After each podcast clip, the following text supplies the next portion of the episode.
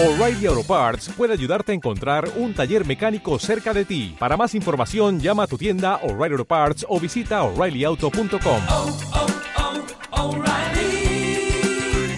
oh, Parts.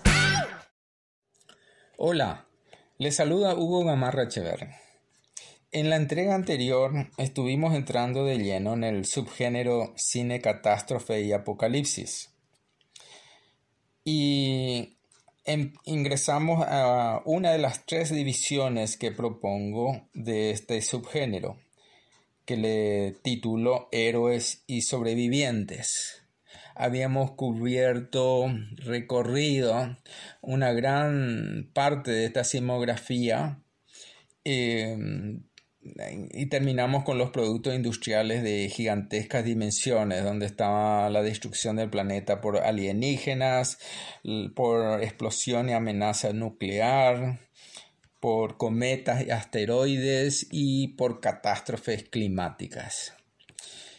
Pero lo que me faltó es eh, citarles un compendio que hice y con esto voy a terminar este, esta división de héroes y sobrevivientes de obras de películas más que considero más originales realizadas por cineastas que se pueden considerar autores o que son rarezas del cine no industrial, no comercial. Y aquí vamos en orden cronológico.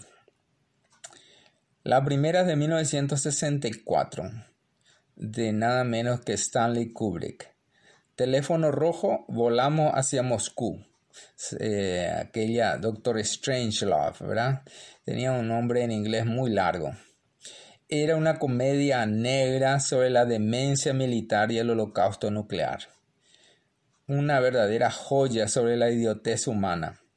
Una peli- seguramente la película menos conocida de Stanley Kubrick, pero es una película de culto, sobre todo en los Estados Unidos. Luego, en 1975, una película que vi en mi, en mi adolescencia, Un muchacho y su perro, con Don Johnson, basado en, novela, en una novela de Harlan Ellison, un escritor de ciencia ficción bastante distinguido.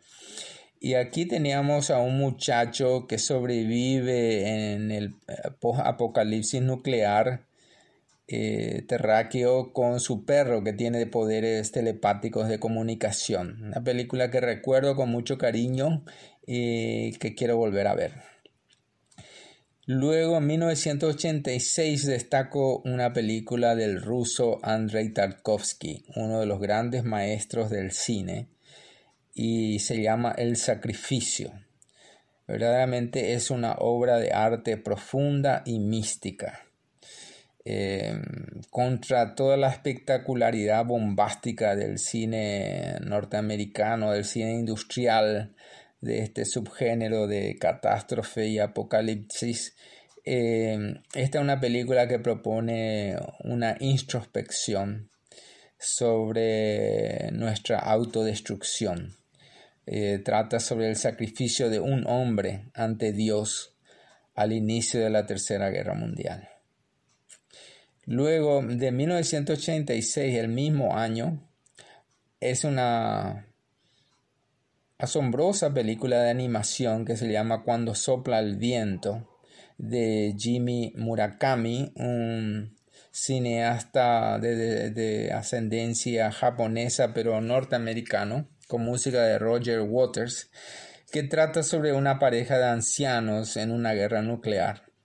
Eh, la primera vez que vi esta película me resultó estremecedora y la volví a ver un par de años atrás y me gustó, me gustó bastante.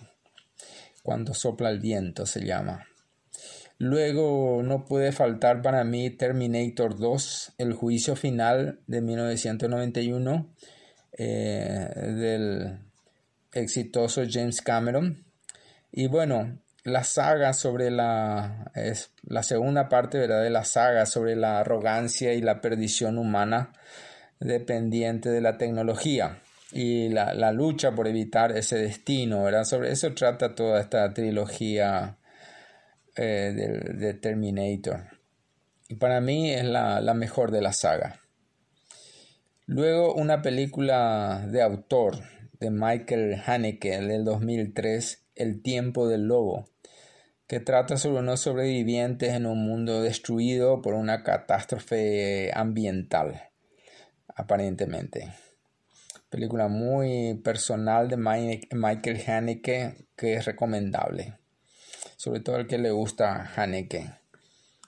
The Host, que antes ya había mencionado, el 2006, la película coreana de Bong Joon-ho, eh, donde tenemos una mezcla de pavor, humor, drama humano, ciencia y denuncia política.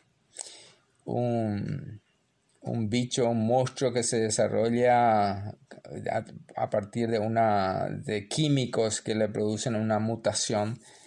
Es una película muy divertida y catártica que la estrenamos en el Festival Internacional de Cine del Paraguay años atrás. No puede faltar también aquí entre estas obras más originales eh, Wall-E o Wall-E del 2008 de Pixar donde tenemos a la Tierra abandonada como un basural del consumismo y un robot solitario que permanece para limpiarla. Una película tierna y divertida, perfecta para ver en familia en este, en este tiempo que vivimos. Melancolía del 2011 es otra película muy personal de un autor, Lars von Trier, donde tenemos al planeta Tierra que va a ser estrellado por otro planeta. Trata sobre la soledad, la melancolía y la extinción. Es una película íntima, metafísica, poética. Luego llego al 2013, una producción norteamericana con James Franco, se llama Juerga hasta el fin, que trata sobre unas celebridades eh, juveniles encerradas en un momento de, del final apocalíptico y tiene es una rareza realmente tiene humor negro una película muy rara de cine independiente norteamericano Bienvenidos al fin del mundo otra película rara pero esta es comedia británica sobre unos amigos idiotas idiotas le llamo yo mientras la humanidad está en peligro de invasión alienígena eh, más bien una película de joda o en joda de Edward Wright del 2013 también. Así dos películas de juergas tenemos el 2013, una yankee y otra británica. Eh, una película que sí les recomiendo, que me gustó mucho, es Atormentado o Take Shelter en inglés del 2011, cine independiente norteamericano de un director joven que se llama Jeff Nichols y que ya ha hecho otras películas y creo que será uno de los directores más destacados del cine del futuro. Hay que ver y seguirle a este director. Eh, Atormentado es un drama sobre un hombre que sufre visiones aterradoras sin saber si se trata de la herencia esquizofrénica de su madre o si son visiones premonitorias que él tiene de un desastre apocalíptico y entonces se preocupa por su familia. Eh, vale la pena, muy interesante. Las últimas horas del 2013 es una película australiana que también les recomiendo vivamente, con una niña actriz en una película memorable. Eh, que se centra en las relaciones humanas en las últimas horas de vida en, en el planeta Tierra. Y termino con Calle Cloverfield 10 del 2016, una producción de JJ Abrams, más importante aquí el sello del productor que del director. Y eh, trata, es, un encierro, una película claustrofóbica supuestamente habiendo sufrido el planeta un ataque químico. Y tiene mucho misterio, mucha tensión y violencia psicológica. Con esto termino esta, un repaso de, este, de esta vertiente o de esta división del subgénero catástrofe apocalipsis que he titulado Héroes y sobrevivientes y realmente es la más extensa, la más grande de, las tres divisiones eh, porque ha sido la más explotada por el cine comercial industrial.